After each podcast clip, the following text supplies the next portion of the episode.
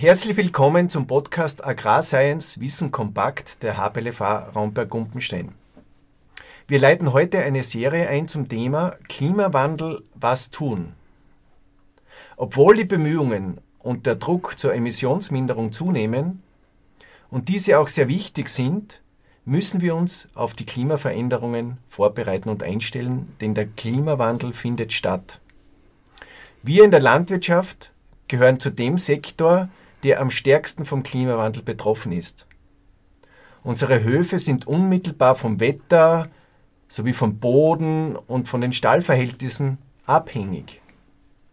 Daher wurde in der Forschung und Beratung in den letzten Jahrzehnten auch dem Thema Klimawandelanpassung ein großes Augenmerk geschenkt. Heute sind diese Ergebnisse wichtig, um die Bäuerinnen und Bauern zu unterstützen. Wir brauchen dieses Basiswissen aber auch, um weitere Anpassungsstrategien zu erarbeiten.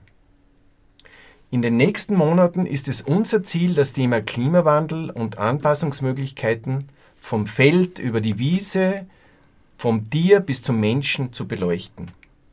Dazu laden wir Sie recht herzlich ein. Ich habe heute Dr. Andreas Schaumberger bei mir zu Gast und von ihm wollen wir erfahren, was der Klimawandel verursacht auf was wir uns in der Landwirtschaft in Österreich auch einstellen müssen. Andreas leitet an der HPLV Raumberg-Gumpenstein äh, die Abteilung für Grünland. Seine Arbeitsschwerpunkte liegen in der Klimafolgenforschung, in der Nutzung neuer Technologien und er betreibt auch äh, Langzeitforschungsprojekte im Grünland und er beschäftigt sich mit Klimaprognosen. Herzlich willkommen, Andreas, zu unserem Podcast. Vielen Dank für die Einladung. Sehr gerne. Ich darf gleich mit einer Frage beginnen.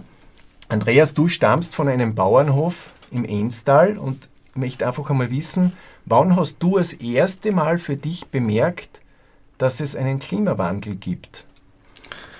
Also das äh, Eindrücklichste, äh, was ich so in Erinnerung behalten habe, waren die schneereichen Winter im, in den frühen 70er Jahren, 80er Jahren. Ähm, das ist das, was ein, ein, Kind beschäftigt am Bauernhof, zumindest im Winter. Äh, das äh, ist heute ganz anders. Heute haben wir relativ wenig Schnee, kurze Schneedecken. Äh, es ist früher, es wird früher grün, also die Vegetationsperiode hat sich verändert nach und nach. Die Temperaturerhöhung, die mit dem Klimawandel verbunden ist, die merkt man nicht wirklich, weil das sind sehr, ähm, ja, sehr kleine äh, Schritte. Also seit den 90er, 90er, Jahren hat sich die Temperatur im Alpenraum etwa um ein Grad erhöht. Das okay. merkt man kaum. Allerdings äh, mit dieser Temperaturzunahme verbunden sind eine Häufung von Extremereignissen. Und das ist, was äh, man in den letzten Jahren sehr wohl beobachten kann, dass die häufiger werden, dass die intensiver werden. Äh, man beobachtet äh, eine Verlängerung der Vegetationsperiode, also es wird früher grün. Äh, wenn man Messdaten anschaut, dann handelt es sich in etwa um zwei Wochen. Das, das hast du praktisch als Kind auch schon gemacht, die Messdaten angeschaut oder wann bist du in das Thema hineingerutscht? Also im, im Jugendalter interessiert man sich jetzt nicht wirklich für den Klimawandel.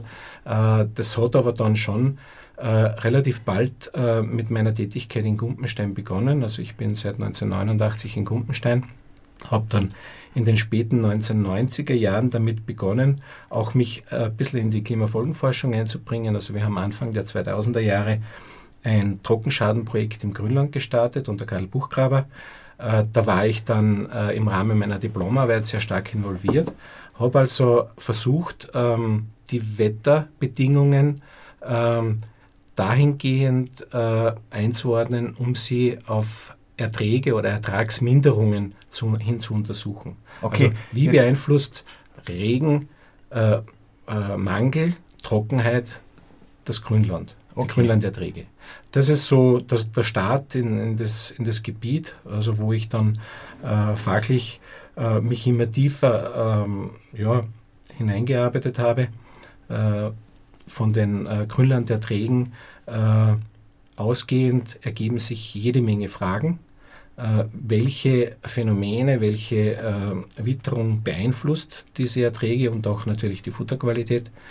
Äh, da ist es äh, dann zwangsläufig so, dass man sich eingehender mit äh, Temperaturveränderungen beschäftigt, mit der Verteilung von Niederschlägen. Und alles das äh, ist im Zuge des Klimawandels einer Veränderung unterworfen. Ja.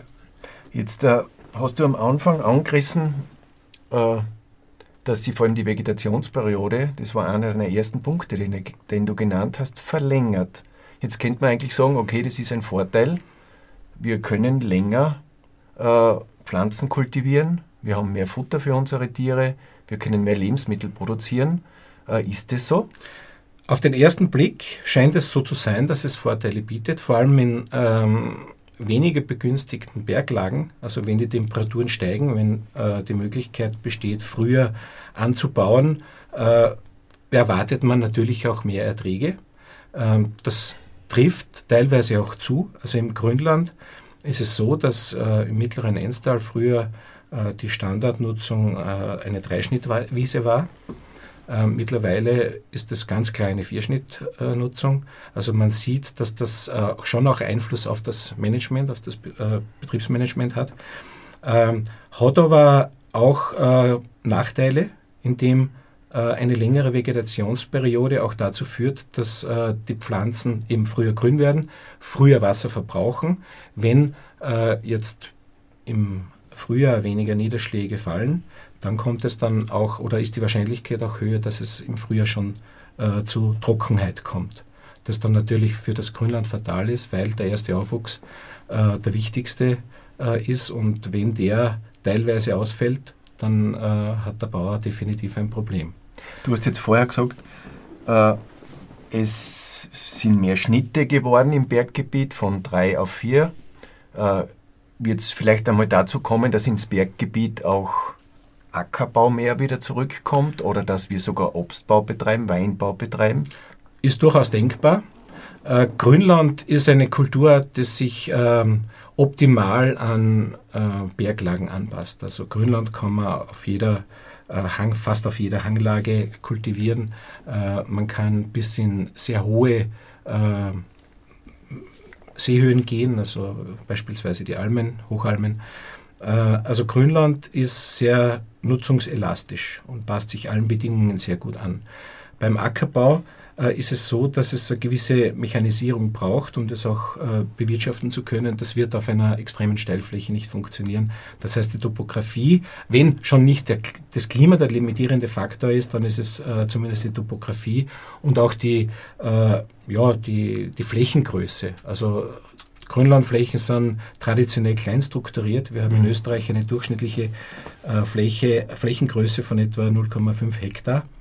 Ähm, bei diesen klein strukturierten Flächen äh, ist es nicht wirklich praktikabel, Ackerbau im großen Stil zu betreiben. Also das, das sind so die Limitierungen. Okay, äh, das könnte vielleicht aber schon bedeuten, dass in den Talregionen, äh, wo es eben ist und wo es passt, äh, man sieht es ja jetzt auch teilweise schon, dass der Silomais ja. wieder in die Bergregionen oder in, das, in die Talregionen des Grünlandes kommt, äh, dass sich in dem Bereich schon auch etwas verändert und dass man vielleicht auch in den Ackerbauregionen mit anderen Kulturen arbeitet, die aus trockenen Regionen eben kommen. Genau. Oder? Also im Talbereich ist es äh, durchaus vorstellbar, dass äh, Grünland teilweise durch Ackerbau, äh, insbesondere durch Silomais, verdrängt wird. Ähm, hat auch eventuell äh, günstige ähm, äh, Folgen auf den Wasserverbrauch. Grönland hat einen überdurchschnittlich hohen Wasserverbrauch, also die Wassernutzungseffizienz dieser Kulturart ist vergleichsweise gering okay. im Vergleich zu Silomais. Also Silomais kommt äh, mit wesentlich weniger Wasser aus. Äh, ist auch eine Möglichkeit der Anpassung. Äh, Sommertrockenheit ist, äh, ist ein Thema, also auch wenn der Silomais ein bisschen resistenter ist, aber... wenn du äh, Sommertrockenheit jetzt da ansprichst, äh, vorher haben wir gehört, dass die Vegetationsperiode länger wird im Schnitt. Äh, wie schaut es eigentlich mit den Niederschlägen aus und mit der Niederschlagsverteilung? Was ist, sind da die Prognosen für Österreich oder in den unterschiedlichen Regionen in Österreich? Also die Vorhersage, wie sich der Niederschlag verändert, äh, ist bei weitem nicht so äh, konsistent, wie das bei der Temperatur möglich ist. Äh, es gibt verschiedene Klimaszenarien, die gehen von einer Niederschlagszunahme oder von einer Niederschlagsabnahme aus. Äh, Im Wesentlichen kann man zusammenfassen, der Niederschlag wird sich nicht wesentlich verändern. Die, Niederschlags die Niederschlagssumme, das okay. ist das Entscheidende, weil es schon äh, Szenarien gibt, wo äh, die Winterniederschläge zunehmen, die Niederschläge im Sommer etwas zurückgehen und was das gravierendste für die Landwirtschaft ist, dass der Niederschlag nicht mehr sich so gleichmäßig verteilt, wie das in der Vergangenheit der Fall war. Äh, das sehen wir auch in den letzten Jahren äh, treten immer stärker oder immer häufiger Starkniederschläge auf, die halt dann 40 bis 100 Millimeter Wasser quasi runterlassen auf den Boden. Der Boden, der in der Regel dann ausgetrocknet ist, ist nicht in der Lage, diese Wassermenge äh, aufzunehmen. Äh, das führt da, dazu, dass es äh, verstärkt zu Erosionsoberflächenabfluss kommt. Also das ganze System äh, leidet darunter, dass eben dieser Niederschlag äh, sich ungleichmäßig verteilt. Äh, das geht bis hin dann zu Ertragsausfällen aufgrund von Dürre weil wenn ein großes Niederschlagsereignis kommt und dann gefolgt äh, von einer sechs, sieben, achtwöchigen Dürre, äh, dann äh, hilft, helfen auch 80 mm Regen nicht. Okay, weil das auch oberflächlich abbringt oder, oder genau. nicht den Pflanzen dann zur Verfügung steht. Es wird in einigen Folge-Podcasts auch zum Thema Boden äh, von uns berichtet werden und da werden wir mit Experten reden. Wie kann ich sozusagen den Boden vorbereiten, um dieses Wasser zu speichern und aufzunehmen. Das werden wir in den nächsten Podcasts dann auch hören. Das eine ist also, wir haben jetzt über das Wasser gesprochen. Äh, wie schaut es mit der Temperatur aus? Äh, da gibt es ja auch vom IPCC unterschiedlichste Prognosen. Äh, es wird um ein Grad wärmer bis 2050 oder es wird um zwei Grad wärmer. Äh, wenn man sich die unterschiedlichen Prognosen anschaut, in welche Richtung glaubst du, wird es in Österreich gehen und, und wo wird es wie ablaufen? Also wie gesagt, die äh, Projektionen, äh, was die Temperatur betrifft, die sind äh, wesentlich klarer als der Niederschlag. Also man kann durchaus eine, einen gewissen Trend äh, schon in der Vergangenheit sehen und dieser Trend lässt sich dann auch auf die Zukunft äh, projizieren. Die äh, verschiedenen Szenarien müssen natürlich die gesamten Rahmenbedingungen berücksichtigen. Äh, da sind es vor allem sozioökonomische Rahmenbedingungen, die eine Rolle spielen. Also wie wie geht die Gesellschaft insgesamt mit dem Klimawandel um? Wie geht die Wirtschaft damit um?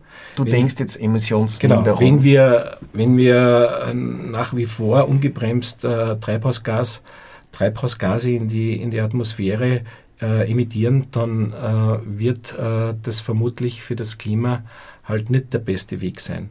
Es gibt aber auch Szenarien, die optimistischer sind, die Klimaschutzmaßnahmen entsprechend berücksichtigen. Und da wird es dann schon in, in der Zukunft so sein, dass äh, gewisse extreme Verläufe dann etwas abgebremst werden. Aber man muss sich klar sein, äh, das Klima ist eine, ähm, ja, ich würde es vergleichen mit einer Schwungscheibe. Äh, wenn wir jetzt diese Schwungscheibe äh, massiv antreiben, dann läuft sie auch weiter, wenn wir sie nicht mehr antreiben. Also es wird schon so sein, dass in den nächsten Jahren äh, wir die Konsequenzen unseres jetzigen Handels, Handelns äh, ernten werden. Äh, und äh, alles, was wir jetzt an Klimaschutzmaßnahmen äh, erfolgreich umsetzen, das wird dann Auswirkungen äh, auf spätere Jahrzehnte haben. Das heißt, wir haben jetzt einmal in den nächsten 20, 30 Jahren mit Sicherheit einen Temperaturanstieg zu erwarten. Und der ist der unser, aus deiner Sicht? Der unser aller Leben massivst beeinflussen wird. Und ob sich dann das verflacht oder sogar abnimmt, das äh, entscheidet sich äh, von unserer, oder hängt von unserem Handeln in dem jetzigen kurzen Zeitfenster ab. Meine Einschätzung ist die, also äh, es gibt äh, die Prognosen von ein 8,5 Grad äh, bis zu 4, 5, 6 Grad Zunahme bis zum Ende des Jahrhunderts. Also wir werden uns wahrscheinlich irgendwo in der Mitte bewegen. Also, also in etwa 3 Grad würde ich sagen. Das ist massiv, oder? das ist massiv, wenn man bedenkt, dass äh, die ähm, die internationale Gemeinschaft in vielen Klimaveranstaltungen versucht, diese Grenze bei 1,5 bzw. 2 Grad festzusetzen, weil alles, was darüber hinausgeht, führt dann zu irreversiblen Schäden. Also okay. die können nicht mehr, nicht, nicht mehr zurückgenommen werden. Also alles, was über 1,5 bzw. 2 Grad hinausgeht, äh, beeinflusst unser, unsere Wirtschaftsweise, unser tägliches Leben massiv. Man hört öfter, dass der Alpenraum besonders betroffen ist von dem Temperaturanstieg. Ist der Alpenraum so? ist äh, deswegen äh, besonders betroffen, weil wir äh, eben verschiedenste Klimate, regionale Klimate auf sehr engem Raum beieinander haben. Der Alpenraum ist äh, klarerweise vertikal geschichtet, fängt bei, in Österreich zumindest bei 300 äh, Seehöhe, Seehöhe in etwa an und geht dann 3000 Meter in die Höhe. Und äh, um diese Berge herum lagern sich eben verschiedene regionale Klimate und je ähm, komplexer ein System ist, desto äh, fragiler, vulnerabler ist das Ganze. Also du hast jetzt über Komplexität von Österreich gesprochen. Äh, was heißt das für, für eure Forschung, äh, wenn ihr euch die Klimaszenarien der Zukunft anschaut? Was heißt für die unterschiedlichen Regionen in Österreich äh, das, was da jetzt auf uns zukommt? Also grundsätzlich ist es so, dass äh, wir im äh, Gebiet, im Flachland rund um die Alpen auch jetzt schon äh, äh, teils sehr intensive äh, Trockenperioden haben. Also dieser östliche, südöstliche Teil Österreichs, auch in, in Kärnten beispielsweise, der wird der ist schon massiv äh, davon betroffen, eben von diesen höheren tu Temperaturen, von ungleichmäßigen Niederschlägen und wird in Zukunft noch stärker davon betroffen sein. Äh, Im Bergland sind wir zurzeit noch einigermaßen äh, mit äh, ausreichend Niederschlag versorgt. Äh, wenn dieser Trend in Richtung ähm, ungleichmäßige Verteilung anhält und äh, die Temperaturen steigen, dann wird es auch in Bergland zu massiven Problemen während der Sommermonate kommen. Also vor allem für die Landwirtschaft eben die Trockenheit. Aber nicht nur für die Landwirtschaft, äh, sondern auch für die Bevölkerung, die unter einer starken Zunahme an Hitzetagen beispielsweise leidet. Ja, nicht nur die Menschen, sondern auch die Tiere. Ja. Äh, nicht zuletzt auch die Pflanzen. Also es gibt ja neben Trockenstress auch Hitzestress, der ebenso äh, schädigend auf den Pflanzenbestand einwirkt. Also das ganze System äh, im Bergland äh, ist massiven Änderungen unterworfen und auf diese Änderungen muss man sich rechtzeitig einstellen. Die äh, Temperatur, also gerade für die Landwirtschaft, ist die Temperatur eben nur eine Seite der Medaille, weil eben die Wasserversorgung, der Niederschlag ja. auf der anderen Seite eben halt auch eine Rolle spielt. Und bei Analyse von äh, äh, Klimaveränderungen, äh, die jetzt äh, explizit auf die Landwirtschaft positive oder negative Auswirkungen haben, äh, da muss man diese beiden Parameter in irgendeiner Weise, in einer geeigneten Weise miteinander verknüpfen.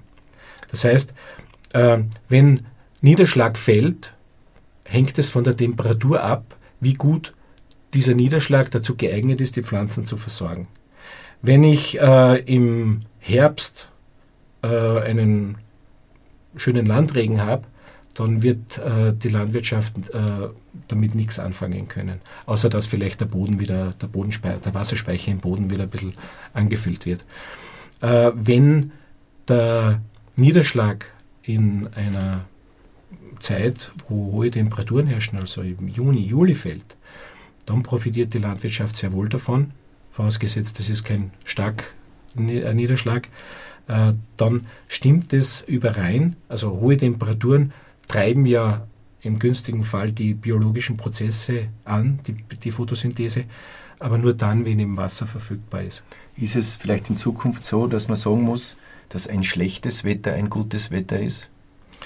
Äh, ja, also in arabischen Ländern, glaube ich, ist es durchaus weit verbreitet, dass der, dass der Regen herbeigesehnt wird. Und äh, ja, also ich denke schon, äh, dass äh, vor allem für die Landwirtschaft äh, Regenereignisse, äh, die moderat ausfallen, schon eine sehr wünschenswerte Entwicklung wären. Okay. wenn jetzt der Regen auf den Boden fällt und auch in den Boden infiltriert, Äh, ein Teil des Wassers wird für die Pflanzen verwendet, ein Teil des Wassers geht durch den Boden, wird auch zu Trinkwasser wieder.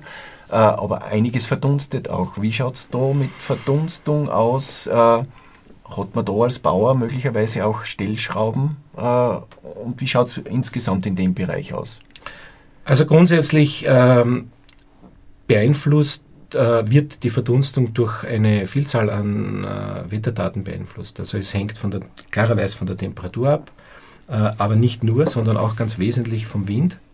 Also wenn äh, ständig Wind äh, über den Pflanzenbestand streicht, dann wird das verdunstete Wasser wegtransportiert, die Pflanze muss weiter verdunsten, also die, der Wasserbedarf steigt dadurch. Äh, es hängt von der Strahlung ab und letztendlich auch von der Wassersättigung in der Luft, also vom Sättigungsdefizit. Äh, alle diese Parameter, die kann man sehr gut in, in, im Rahmen von Formeln dazu verwenden, um die Verdunstung zu berechnen. Also die Verdunstung, die äh, ist quasi äh, das, was äh, an Wasser verloren geht, nach oben hin. Nach unten ist es die Versickerung, äh, die Tiefenversickerung. Äh, und äh, alle Maßnahmen, die dazu geeignet sind, diese Verdunstung abzubremsen, äh, die helfen natürlich Wasser zu sparen. Die helfen dazu, dass eben das Wasser besser im Boden gehalten werden kann. Wie viel ist das ungefähr Verdunstungsanteil? Also ich sage einmal von 100 Prozent, wie viel wird von der Pflanze genutzt, wie viel, wie viel geht nach Sickerwasser verloren und wie viel wird verdunstet jetzt so? Also Daumen. Das hängt natürlich vom Pflanzenbestand ab. Je größer der ist, desto mehr wird transpiriert, desto mehr Wasser. Das ist aber nicht Verdunstung, oder? Schon. Also es, okay. Die Verdunstung setzt sich aus zwei Komponenten zusammen. Okay. Aus der Verdunstung des offenen Bodens, die Evaporation und die Transpiration. Okay. Das ergibt dann den Begriff der Evapotranspiration. Äh, Pflanzen transpirieren, geben Wasser ab und natürlich in Summe hängt die Verdunstung eben vom Pflanzenbestand ab. Aber man kann sagen, wenn es um einen äh, vitalen Graslandbestand äh, in 10, 12 cm Höhe geht, dann verdunstet äh, ungefähr 6 mm an einem heißen Sommertag. Das okay. ist schon, schon beträchtlich, weil 6 mm ist schon ein ordentlicher Regen. Ja, wenn es 10 Tage sozusagen heiß ist, dann habe ich 60 mm rein Verdunstung, genau. also Transpiration und Evapotranspiration hast du das genannt. Genau. Also dann wird auch klar, dass es wichtig ist, dass wir regelmäßig dann wieder einen guten Regen haben. Genau. Äh, was auch wichtig ist, äh, die Verdunstung über dem offenen Boden ist, äh, wenn die Sonne drauf scheint, äh, deutlich höher als äh, von einem vitalen äh, Pflanzenbestand. Das heißt äh, jetzt das heißt auch, dass es wichtig ist, dass es wichtig ist, äh, dass man die Pflanzenbestände in einem Zustand erhält, die produktiv sind. Also ein, ein, produktiver Zustand verhindert gleichzeitig offene Stellen. Also wenn die, die Deckung einigermaßen äh, darauf abgestimmt ist, äh, dann äh, hält sich das Wasser einfach besser. Die okay. Pflanzen, die beschatten den Boden, äh, die Pflanzen mit ihren Wurzeln halten das Wasser besser in den oberen Bodenschichten und stellen dann natürlich dann äh, das Wasser über die Wurzeln dann für die Transpiration zur Verfügung. Genau also, zu dem Thema werden wir auch einige Experten äh, befragen. Wie kann ich den Pflanzenbestand gut führen, vorbereitend auf Trockenperioden, zu erwartende Trockenperioden, wie kann ich den Boden gut aufbereiten, wie kann ich das Weidesystem gut machen. Also genau in dieses Thema werden wir auch äh, hineingehen. Wenn du über äh, Evapotranspiration redest, dann könnte man ja auch äh, schauen, also wir haben relativ ausgeräumte Regionen teilweise schon, wenn ich an den Ackerbau denke, wo wir keine Hecken mehr haben und so weiter. Äh, ist da auch ein Potenzial drinnen, dass ich sozusagen den Wind, der ja auch dazu beiträgt, äh, Wasser abzuführen, äh, etwas hintanzuhalten? Ja. Äh, Gibt es da Möglichkeiten? Kann man durchaus andenken. Also die äh, Windgeschwindigkeit hat einen enormen Einfluss äh, auf die Verdunstung. Und äh, wenn wir die in einer bodennahen Schicht abbremsen können, dann hat das natürlich auch einen Effekt auf den Wasserverbrauch. Also wenn es äh, zwischen den Feldern einigermaßen äh, Hecken gibt, die, das, äh, die in der Lage sind, eben dies, diesen äh, Wind äh, etwas zu bremsen, dann hat das natürlich auch einen positiven Effekt auf, äh, auf den Pflanzenbestand. innerhalb okay. des Feldes. Und natürlich auch hat es einen sehr positiven Effekt auf die Biodiversität, die dann natürlich sowohl was Flora als auch Fauna betrifft, deutlich steigt ja. im Vergleich zu ausgeräumten Agrarflächen. Wenn du, also jetzt waren wir bei dem, was verdunstet und wenn man jetzt ein bisschen weiter in den Boden hineingeht, also ein Teil des Wassers wird hoffentlich im Boden gehalten. Und du hast vorher gesagt, Wurzeln sind wichtig. Was hilft uns da noch? Also die, der, der, grundsätzliche Aufbau äh, des Bodens ist natürlich entscheidend dafür, wie viel äh, er Wasser halten kann. Also die Feldkapazität beispielsweise gibt eben Auskunft darüber, wie groß das, halt, das Vermögen des Bodens ist, das Wasser entgegen der Schwerkraft zu halten und äh, Pflanzen und Tieren zur Verfügung zu stellen. Äh, entscheidend dafür ist, dass äh, das organisch, äh, entsprechendes organisches Material im Boden vorhanden ist und letztendlich auch äh, das ganze Gefüge äh, durch eine entsprechende Durchwurzelung auch dafür geeignet ist, um dieses Wasser zu halten. Okay. deshalb kommt dem Dauergrünland eine besondere Bedeutung auch äh, zu, weil äh, hier schon über das ganze Jahr über eine, eine äh, entsprechende Durchwurzelung gegeben ist. Äh, es gibt äh, in einem Grünlandbestand unterschiedliche Arten, die natürlich auch unterschiedlich tief wurzeln und äh, so das ganze System in einer guten und geeigneten Weise zusammenhalten. Das führt mir jetzt zu einer Zwischenfrage heißt es vielleicht auch möglicherweise, dass wir in Zukunft mehr Biodiversität in unseren Grünlandbeständen brauchen, äh, weil wir dann äh, unterschiedliche Wurzelsystemstruktur haben im Boden, tiefere, tiefer wurzelnde, höher wurzelnde, äh, locker, lockerer Boden, vielleicht in Summe, insgesamt mehr Wurzelmaterial im Boden. Kann durchaus äh, eine Konsequenz daraus sein. Also wir haben das im, äh, in unserem Klimkreis-Experiment, wo es um äh, darum geht, äh, die Auswirkungen des zukünftigen Klimas auf Grönland zu untersuchen, da haben wir gesehen, dass äh, die Gräser überproportional stark ausfallen. Ähm, es setzen sich einige Arten durch, die mit diesen latenten Stresssituationen besser umgehen können. Das sind hauptsächlich Kräuter, die etwas tiefer wurzeln. Ähm, die, also die Erkenntnis daraus ist die, dass äh, bei einer Verbreiterung des Artenspektrums beziehungsweise einer Kombination äh, von verschiedenen Arten, die auch tiefer wurzeln können, dass darin schon eine große Chance besteht, das Risiko von Trockenschäden abzufedern und äh, etwas auszugleichen. Man hat natürlich damit nicht äh, die maximalen Erträge, die äh, bei, beispielsweise, wenn ich eine Regraswiese habe, äh, zu erwarten sind. Aber äh, das Gesamtsystem äh, überlebt auch in Stresssituationen dadurch besser und hilft, die Erträge einigermaßen zu sichern. Was auf lange Sicht wichtiger ist, als äh, ab und zu maximale Erträge zu erwirtschaften und dann über große Teile äh, der, der, Zeit eben mit Ausfällen rechnen zu müssen. Also diese Risikoabfederung, die beginnt bei der Wahl des Pflanzenbestands. Okay. Ähm, jetzt, äh, wenn wir das Wasser jetzt ein bisschen abschließen, man könnte jetzt auch sagen, dann beregne ich halt. Äh, wie effizient ist das überhaupt? Äh, wie viel brauche ich da Wasser? Äh, mit dem hast du dich ja auch schon beschäftigt, mit, mit äh, Beregnungsanlagen, Dimensionierungen und was man da an Wasser so braucht. Natürlich wirst du jetzt sagen, es hängt auch davon ab, aber ja. jetzt so in Südtirol sehen wir ja äh, Grünlandberegnungen. Also grundsätzlich ist natürlich be, be, die Bewässerung, äh, insofern dann Wasser auch vorhanden ist, äh, die geeignete Methode, eben diese äh, Dürresituation zu überbrücken. Äh, das wird im Gemüsebau, im Obstbau wird das gemacht. Äh, da gibt es auch ganz effiziente Bewässerungsmöglichkeiten wie Tröpfchenbewässerung beispielsweise. Ähm, Im Grünland gibt es in Österreich zumindest kaum Bewässerungssysteme.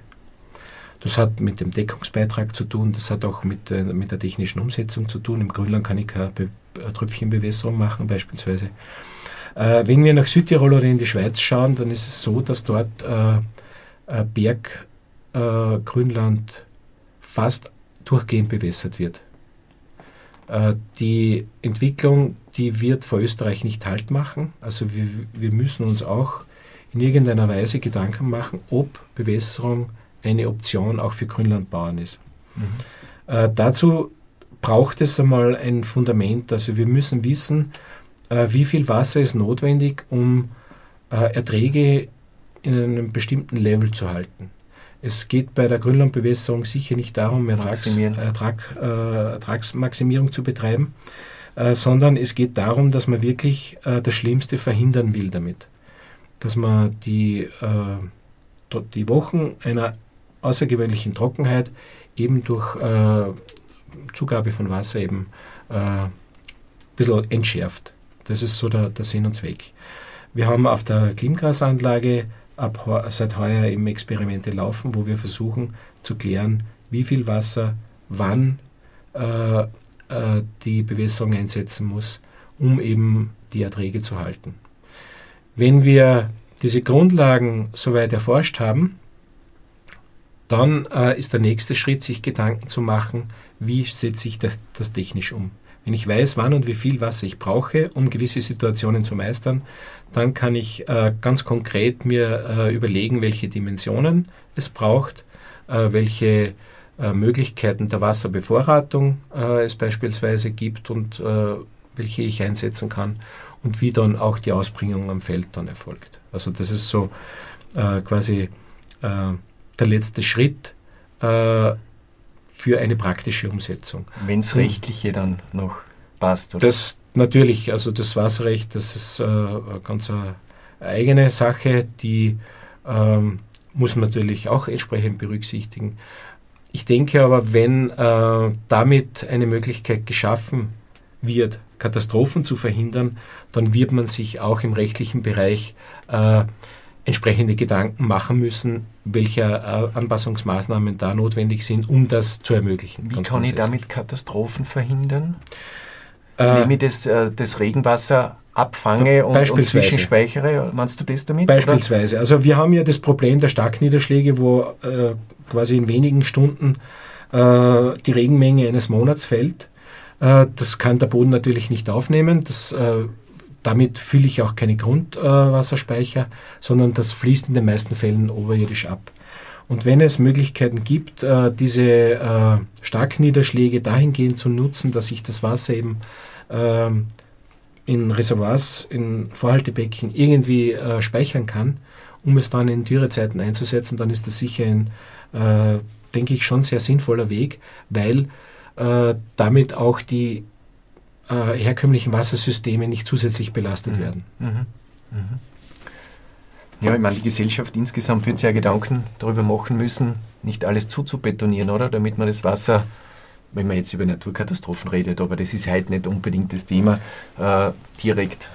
Äh also ich, ich würde schon meinen, also die letzten Monate haben uns schon geze gezeigt, dass eine Ernährungssicherheit ein sehr strebenswertes Ziel ist und äh, dass man nicht ein ganzes Land zu betonieren kann und schon auch in der Lage sein muss, einen gewissen Grad an Selbstversorgung aufrechtzuerhalten. Und es ist eben nur so möglich, dass ich äh, die landwirtschaftlichen Flächen, die ich habe, entsprechend schütze und äh, auch äh, produktiv nutzen kann.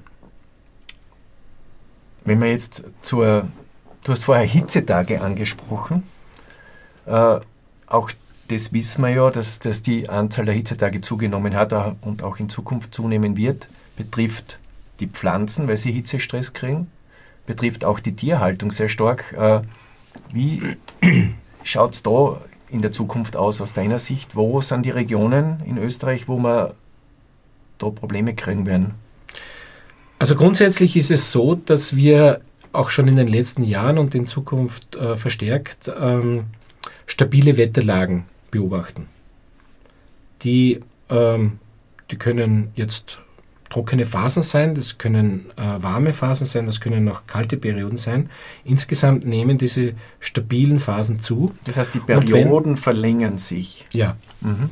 Und äh, wenn äh, wir in einer trockenen Periode, warmen Periode dann äh, drinnen sind, dann ist es zwangsläufig oder dann ist es eine natürliche Folge, dass auch äh, die Anzahl der wärmen, wärmeren Tage innerhalb äh, einer solchen Trockenhitze äh, dann zunehmen. Das artet dann in einer Hitzewelle aus, wo eben halt dann äh, ja, über viele Tage hinweg die Temperaturen so hoch sind, um als Sommertage oder Hitzetage zu gelten. Das heißt dann, dass es praktisch ja dann in diesen Perioden in der Nacht äh, weniger abkühlt. Das hat genau. natürlich für die Pflanzen äh, Konsequenzen, oder? Weil die ja weiter transpirieren, wahrscheinlich auch in der Nacht dann. Äh, viel gravierender, denke ich, ist die Auswirkung äh, des fehlenden Taus. Okay. Also hö äh, höhere Temperaturen in der Nacht führen auch dazu, dass kaum Tau fällt. Und der Tau schon eine Größe ist, die nicht zu vernachlässigen ist. Beispielsweise haben wir in Gumpenstein Untersuchungen gemacht, wo wir festgestellt haben, dass der Tau ungefähr 16 Prozent äh, des Jahresniederschlags ausmacht. Das heißt, der Tau fällt dann auf den Boden und führt zur Bewässerung des Bodens, unter Anführungszeichen, wird aber nicht von den Pflanzen aufgenommen oder passiert das auch? Wenn der Tau äh, ein entsprechendes Volumen hat, dann versickert schon etwas in den Boden. Äh, das meiste bleibt natürlich an den Blättern und verdunstet gleich wieder. Und wenn, das hängt natürlich dann von den Temperaturen in der Nacht ab, wie stark eben diese Interseptionsverdunstung, also die Verdunstung an der Blattоberfläche ausfällt. Und das kühlt natürlich auch im Boden und die Pflanze, oder? Und das ja, also Hitze, Hitze, Hitzewellen sind eben dadurch charakterisiert, vor allem äh, in, in, in Städten oder im, im Flachland, äh, wo eben äh, der Luftaustausch, die, die, der Austausch äh, der, der bodennahen Luft eben halt nicht so erfolgt, äh, wie, wie wir uns das wünschen würden. Und es staut sich die Hitze und bleibt über Nacht und äh, führt kaum zu einer, zu einer ja, führt kaum zur Abkühlung und belastet dann jetzt nicht nur Pflanzen, sondern überwiegend natürlich auch Mensch und Tier. Okay. Äh, wie schaut es eigentlich mit dem Wind aus? Der, nimmt der zu? Hast du dich mit dem auch beschäftigt?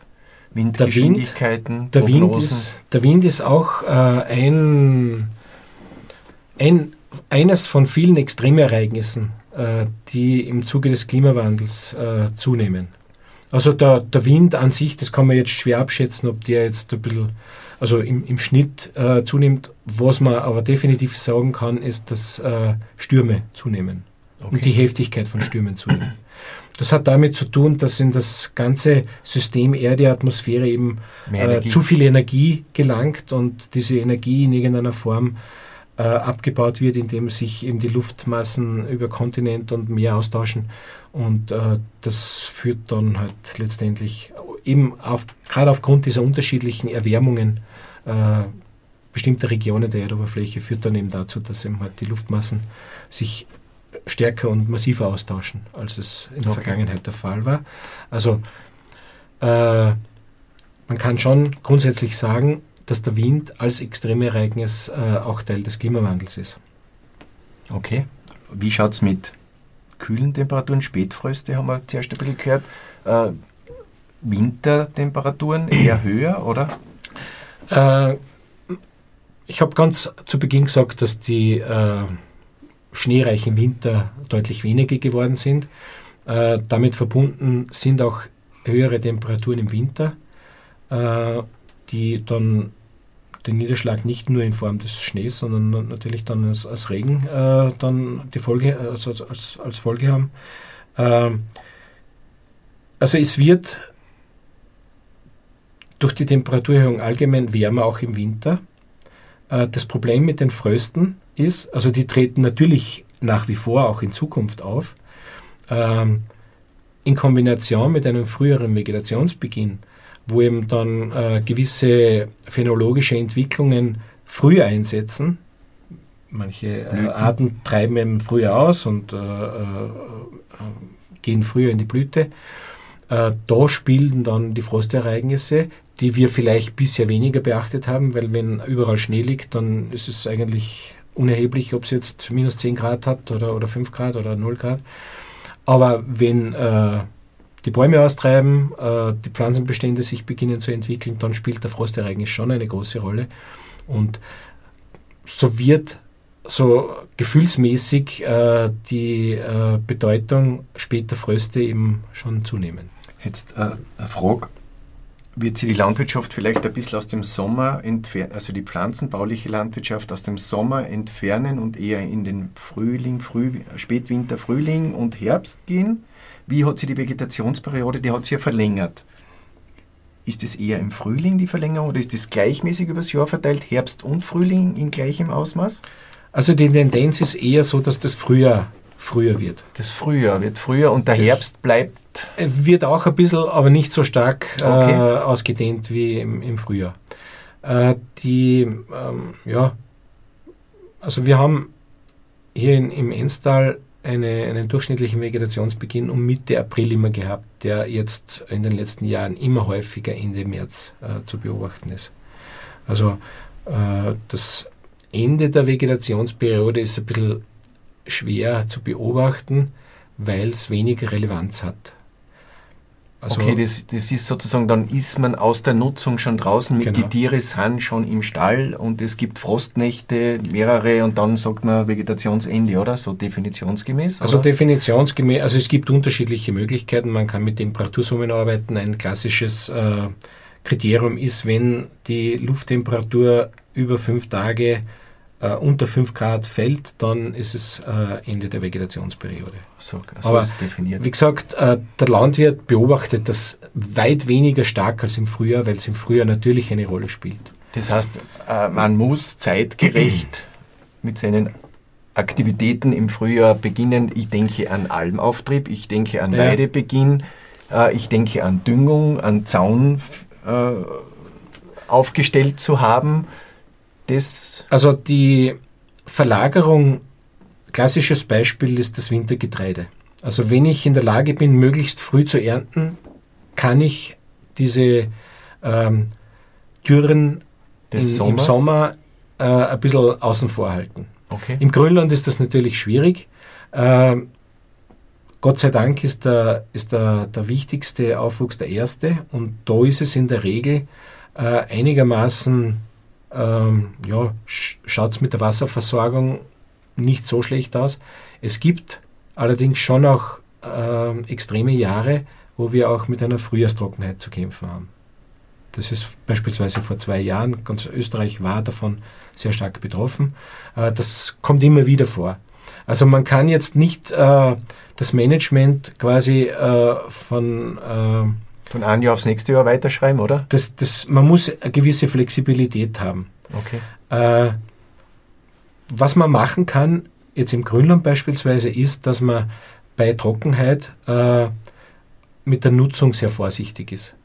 Äh, sprich, äh, nicht zu tief schneidet, äh, die Pflanzenbestände dahingehend unterstützt, dass sie möglichst gut und schnell wieder anwachsen, nachwachsen.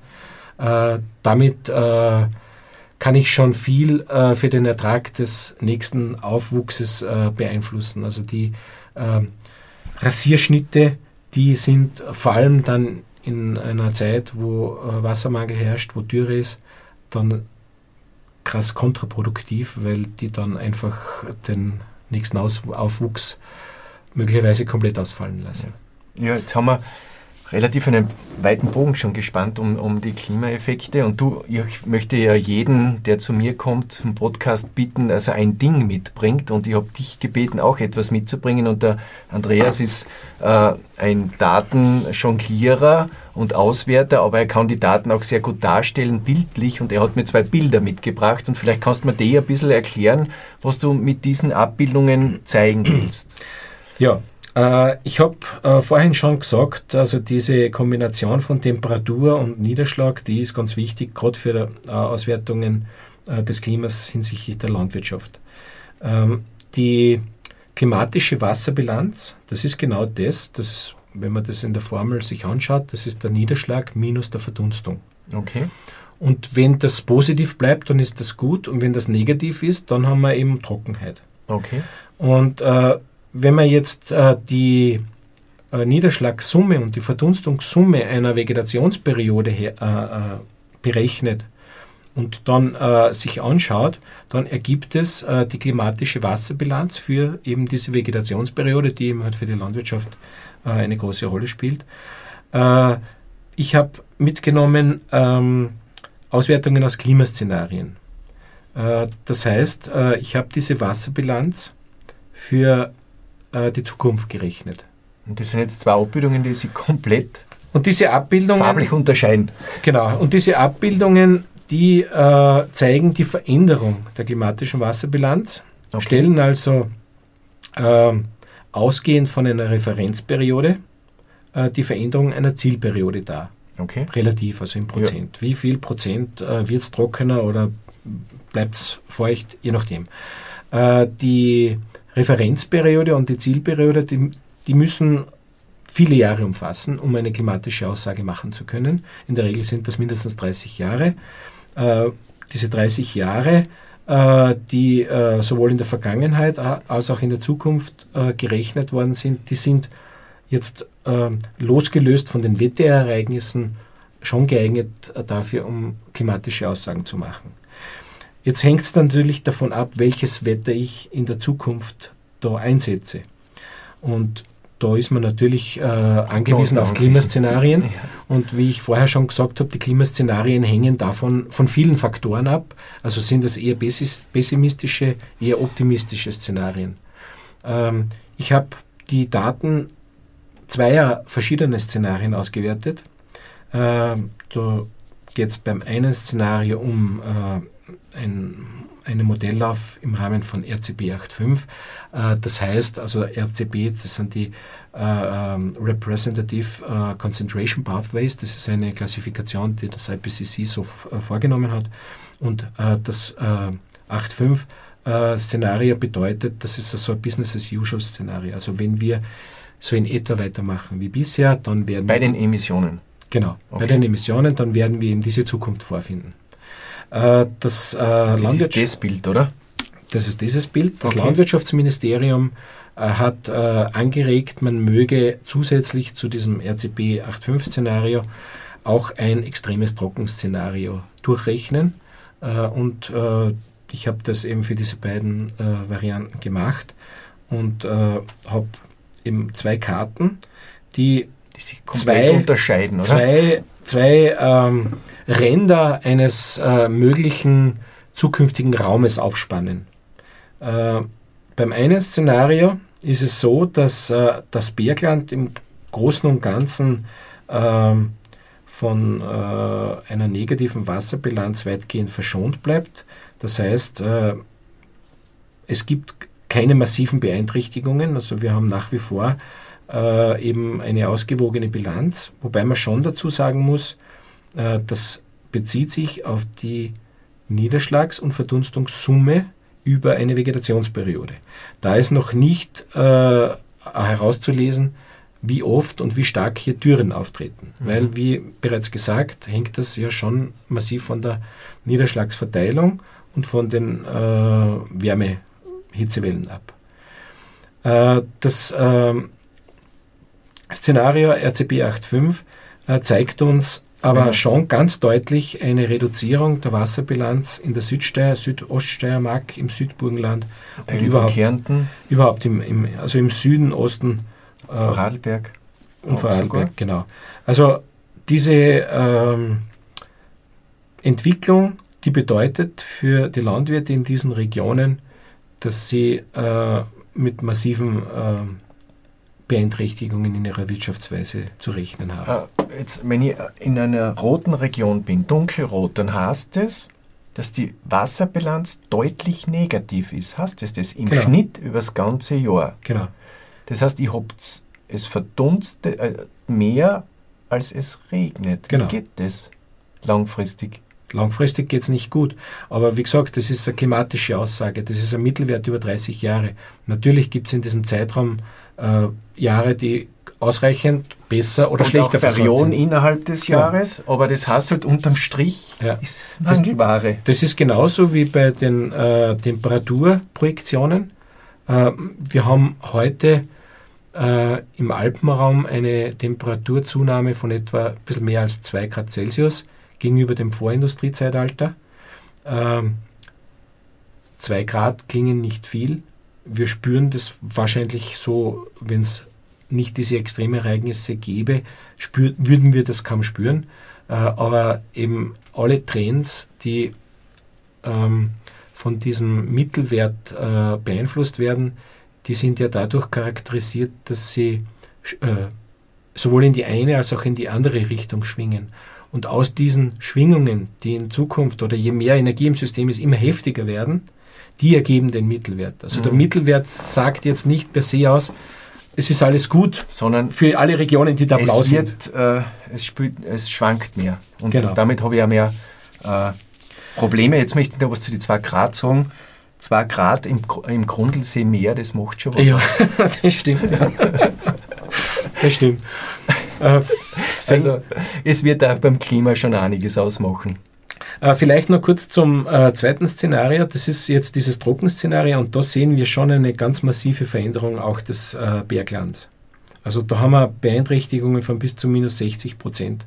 Also wenn dieses Szenario nur näherungsweise äh, unsere Zukunft ist, dann äh, gilt für alle Landwirte in den Bergregionen das Gleiche, was äh, auch äh, für die Südsteirer und südoststeirischen Landwirte äh, gilt. Ja, also wenn man es zusammenfasst, wenn irgendwo in der Mitte da drinnen wird es liegen, so ist es. wir haben einen Klimawandel vor uns, wir müssen uns diesem Klimawandel stellen wir müssen Vorbereitungen. Es gibt jetzt auf den Höfen nicht die eine Schraube, die drehen kann und dann wird alles wieder gut.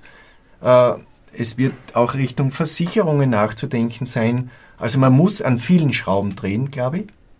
Äh, dafür braucht es aber auch das Wissen und das versuchen wir Ihnen mit unserer Podcast-Serie auch weiterzugeben. Jetzt zum Schluss, Andreas, welchen Tipp würdest du den Bäuerinnen und Bauern geben, in diesem Zusammenhang? Also grundsätzlich ist es so, dass wir alle, nicht nur die Bauern, alle aufgefordert sind, äh, unser Klima zu schützen. Also es geht darum, äh, Emissionen so gut es geht zu vermeiden, also Treibhausgasemissionen. Äh, die Sache ist die, äh, wir können das nicht beeinflussen, ob es dann wirklich tatsächlich Früchte trägt. Also wir können es als Individuen, als Gesellschaft tun, äh, als Weltgemeinschaft tun. Allerdings äh, sind wir davon abhängig, dass möglichst viele, im besten Fall alle mitmachen. Mhm. Äh, unabhängig davon, was wir für unser Klima tun und tun können, äh, müssen wir uns auf Veränderungen einstellen.